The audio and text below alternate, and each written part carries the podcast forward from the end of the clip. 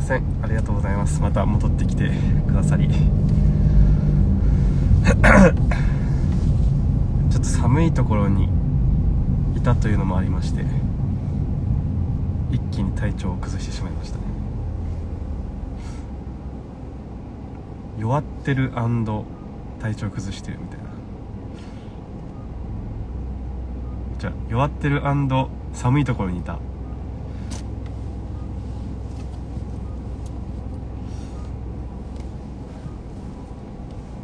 もともと体が丈夫ではないんで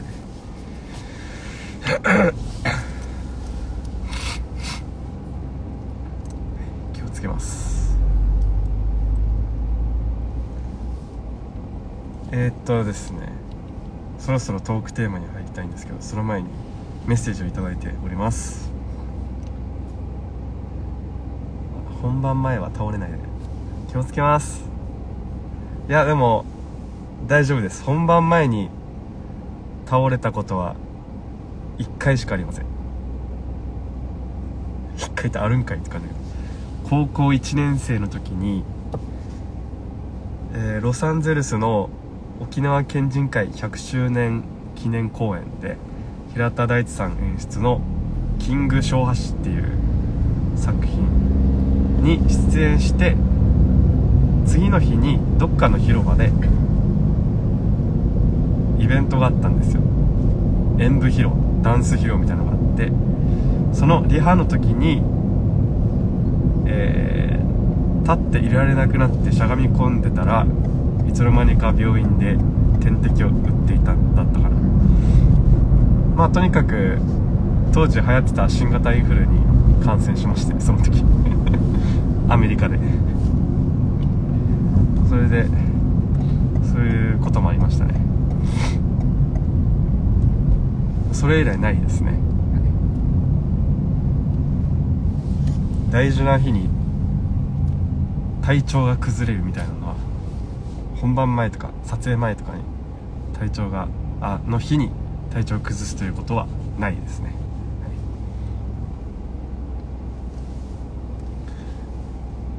い。ないけどないように気をつけます。これからも。さあえー、読んでいきます。まさとさんハートハートハートハート。こんにちはハートハート。ハートめっちゃつけてくれてる。来月の公演楽しみです。ワクワクが止まらないです。みんなに会えるのが楽しみすぎてハゲそうです。ハゲないでください。ハゲないでください。はい。来月の公演たくさんの見どころがあると思うんですけどまさとさん自身照明や音響などここに力を入れたからここ一番に注目して欲しいっていう部分ありますか？そうですね。そうですね。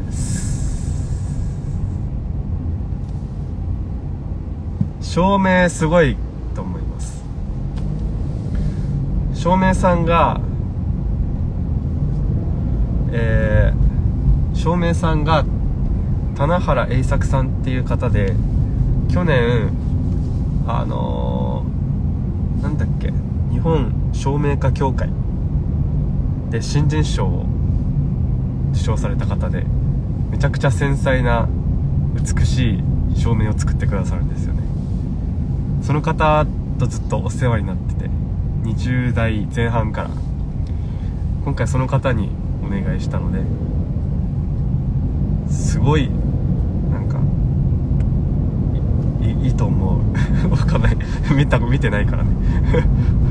これからだから。とお芝居ですねやっぱり。お芝居を見てほしいっていうのが強いかもしれないですね。全員出演者が全員文科生なんですよね。僕が所属している。ジャスプレッソはもう5年ジャスプレッソとしてはもう5年以上7年ぐらい全員訓練を受けていて発声なんですけど発声の訓練を受けていて。えー、要は舞台上で発する実践的な発声を習っていて感情表現とつなげた要は発声訓練ですね。だから特訓ではめちゃくちゃ泣きながら叫ぶ練習とか。めちゃめちゃ怒りながらめっちゃ小さい声でしゃべるみたいな訓練とかもあって。それはなんか体系化されてるんですよね。体系化されていてこれをするっていうのがあって。えー、空手で言ったら何なんだろうな。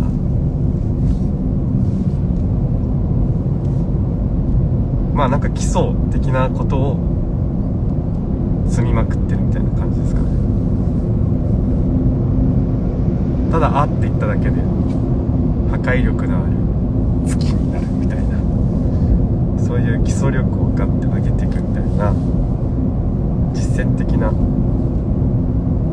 訓練受けてますね。それ型型で言ったら三鎮を習ってるみたいな感じですね。上地流で言ったら。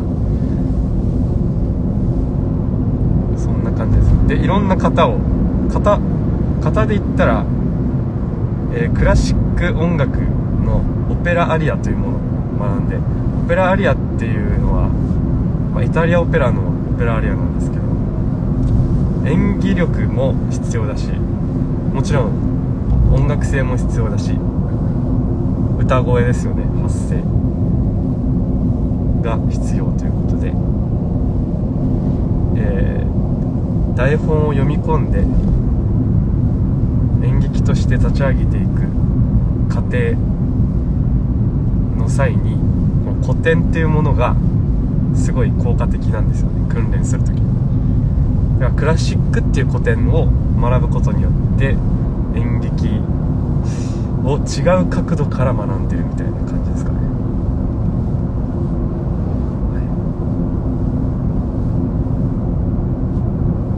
はい、で師匠も演劇を勉強していたので、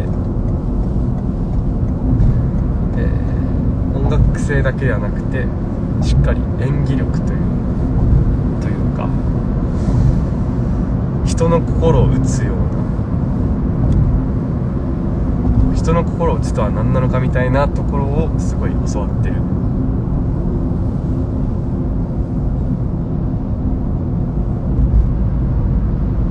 あでなんだっけ？あそうお芝居を見てほしい。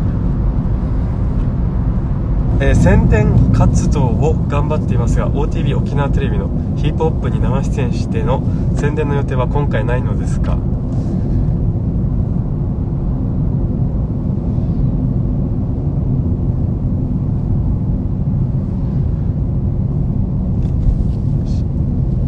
じゃあ次行きます。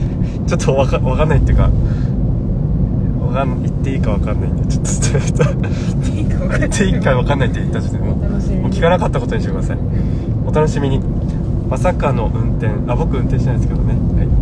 肩肩肩。そうあそうそうそう。えー、アポアポクリ感染。すいませんわかんないですね。次読んでいきます。今地区は2013年ドラフト1位で東京ガスから千葉ロッテマリーンズに入団。平均球速約142キロ。最速154キロのストレートと縦に大きく割れるスローカーブ。左打者の外に逃げていくシンカーなどを軸に投球を組み立て常時セットポジションからややインステップ気味に踏み込んで投げ下ろすスリークォーター投手。まとまった制球とフォームの安定感には定評がありクイック牽制バント処理なども優れ。2014年に新人王16年に最優秀防御率のタイトルを獲得しロッテのエースに君臨しました。石川歩夢です。お前ロッテのチームメイトからは名字から石川五右衛門にちなみ五右衛門と呼ばれヒーローインタビューでは石川五右衛門の名台詞にちなんで絶景ですが決め台詞となってねえだろつうことで岩下大輝です。同じロッテの選手で岩下の新生姜と名字が同じであるゆかりで2018年10月5日に自身が初勝利をした際には岩下の新生姜1年分が贈られ2019年のシーズンに岩下職員とスポンサー契約を結んだ投手じゃねえか。お前は日記。お前はあチキシお前は居酒屋千早のダメだ。来月の公演どんな話？個人的にどんな話か考察してみたけど三国志みたいな話なのかなと気になっている。3つの国に分かれて戦うのかなと思っている。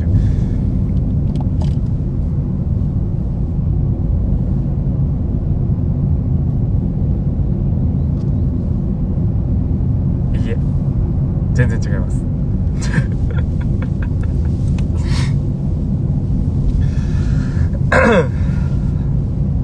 そうっすね。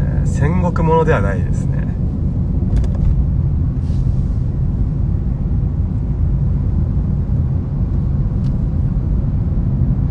え当時って当時琉球三山時代っていう時代で昭和氏が三山を統一して琉球王国を建国する前の時代の話なんですね。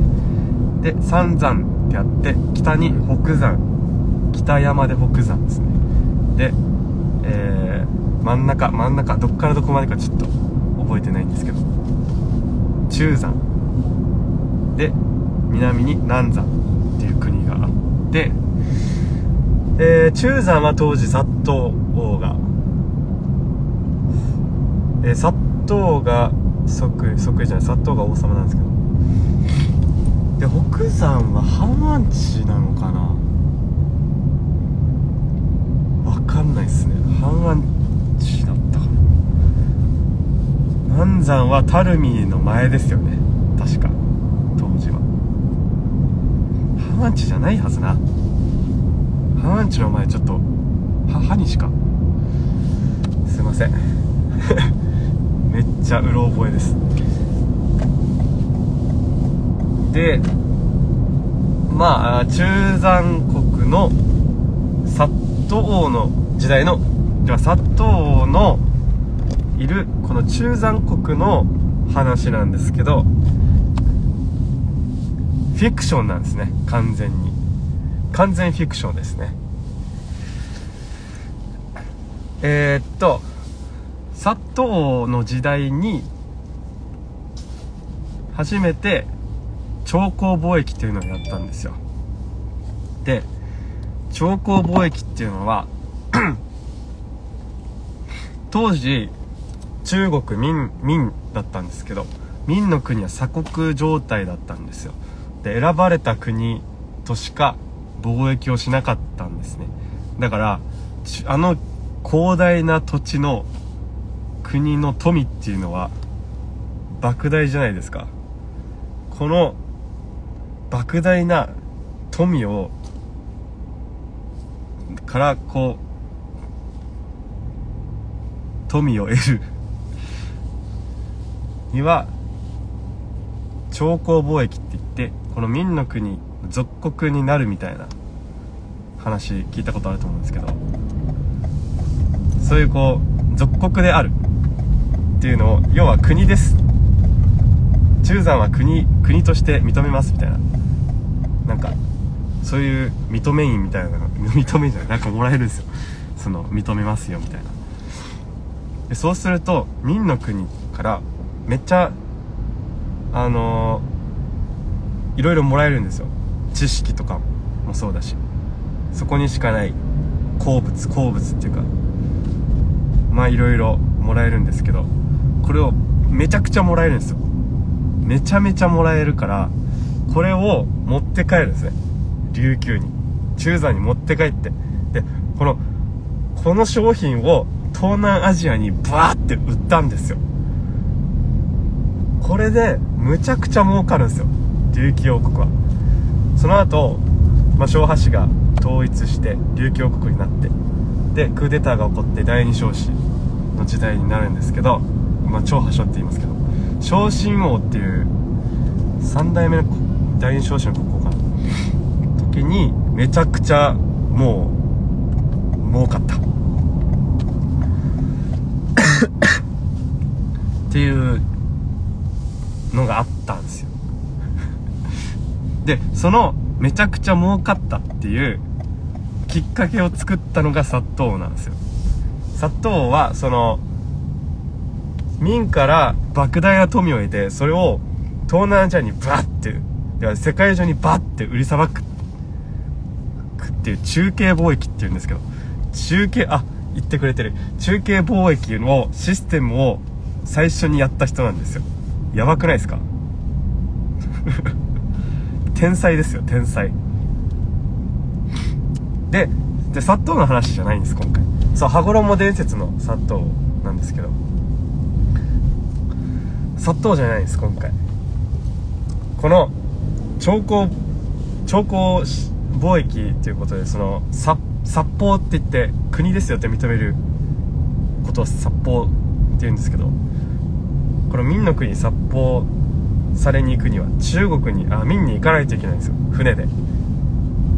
でこれが 遠旅って言われてて空旅か。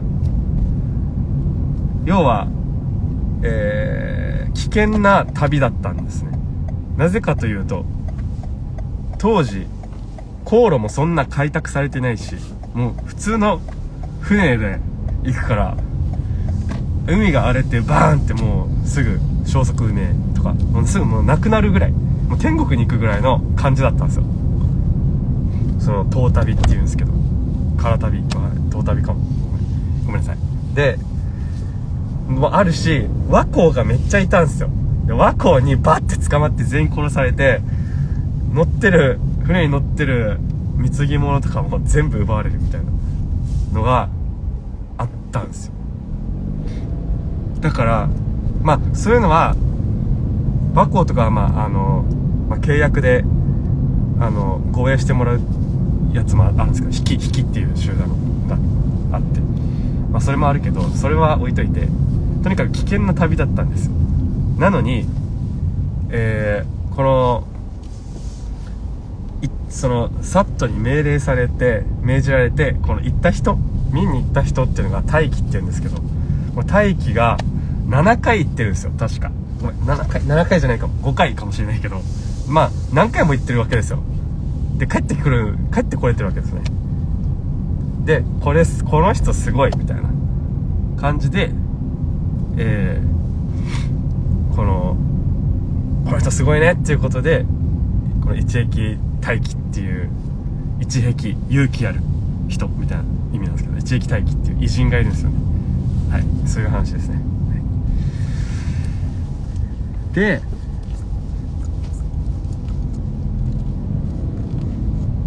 あもう時間がないからこれで終わりです。ありがとうございました。